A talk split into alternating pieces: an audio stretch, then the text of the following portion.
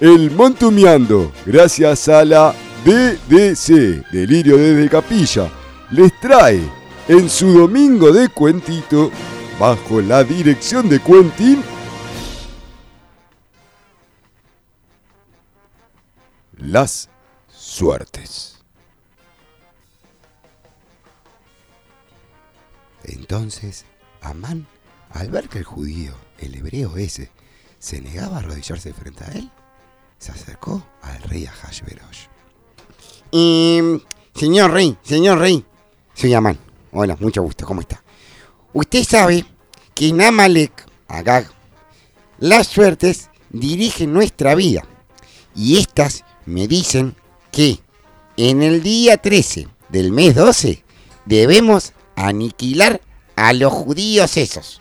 Tome en forma de pago estos 10.000, 10.000, escucha bien, talentos de plata para ejecutar el plan de exterminio. Y no, querido man, querido man, la plata, eh, guárdesela, es suya. Al igual que esta nación, para hacer lo que usted desee. Mordejai, al enterarse del decreto, rasgó sus vestiduras y vestido con una bolsa de arpillera, se quedó frente al palacio real en señal de protesta. A su vez, le pidió a Esther que interfiera en el decreto del rey, pero ella le respondió que no podía presentarse frente al rey si no era invitada por él mismo, y que en caso de presentarse, si el rey no la aceptaba, el castigo era la muerte. Pero Mordejai le respondió que no piense que por estar en el palacio iba a escapar de la suerte de su pueblo. Y quién sabe si no fue para este momento que ella está donde está. Entonces Esther aceptó y se presentó frente al rey. Pero le pidió a Mordejai que junta a todo el pueblo y que ayunen tres días y tres noches. Mordejai logró realizar el pedido de Esther. Luego de tres días, Esther finalmente se presentó frente al rey. Hola, hermosa, hola, ¿cómo estás? Sí, decime, ¿qué necesitas? ¿Te puedo ayudar con algo?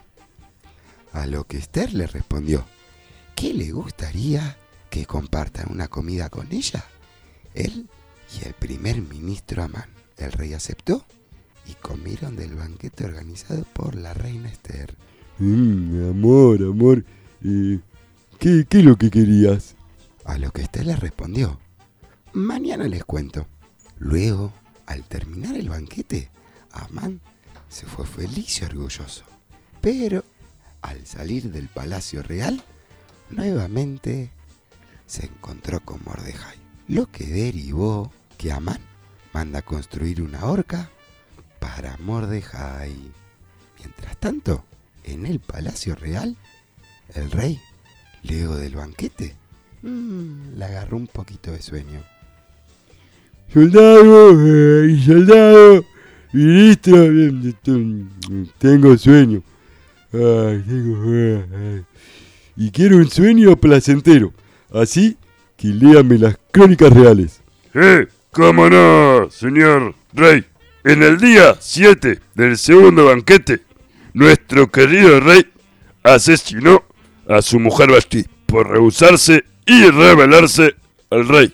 Días más tarde encontró, gracias a sus ojos, una bella mujer, la cual es la actual reina de Persia. En esos días he nombrado como primer ministro Amán y la de la familia de Amelec. También, por ese tiempo, un hombre de Yuyán le advirtió al rey de un plan en contra suyo para asesinarlo, lo cual los culpables fueron ejecutados en la horca. Tiempo más tarde... Eh, ese hombre, ¿fue recompensado? Eh, no. Eh, bueno, gracias igual. Eh, mucho por hoy, me voy a dormir. Tengo sueño. Al otro día, Amán llega temprano al palacio real para contarle al rey su plan de eliminar al rebelde. Pero el rey, al verlo entrar, le dice, Amán, Amán, Amán, qué bueno que vino temprano. Tengo una consulta para usted. ¿Cómo se puede recompensar un buen acto? Amán, al creer que ese reconocimiento es para él, le respondió, Y vistiendo ropas reales y paseando en caballo por la ciudad. ¡Perfecto! Haga eso con Mordejai, por favor. Amán, lleno de odio y rencor, tuvo que obedecer al rey y darle ese reconocimiento real a Mordejai. Luego, el rey se encontraba junto a su hermosa mujer, la reina Esther.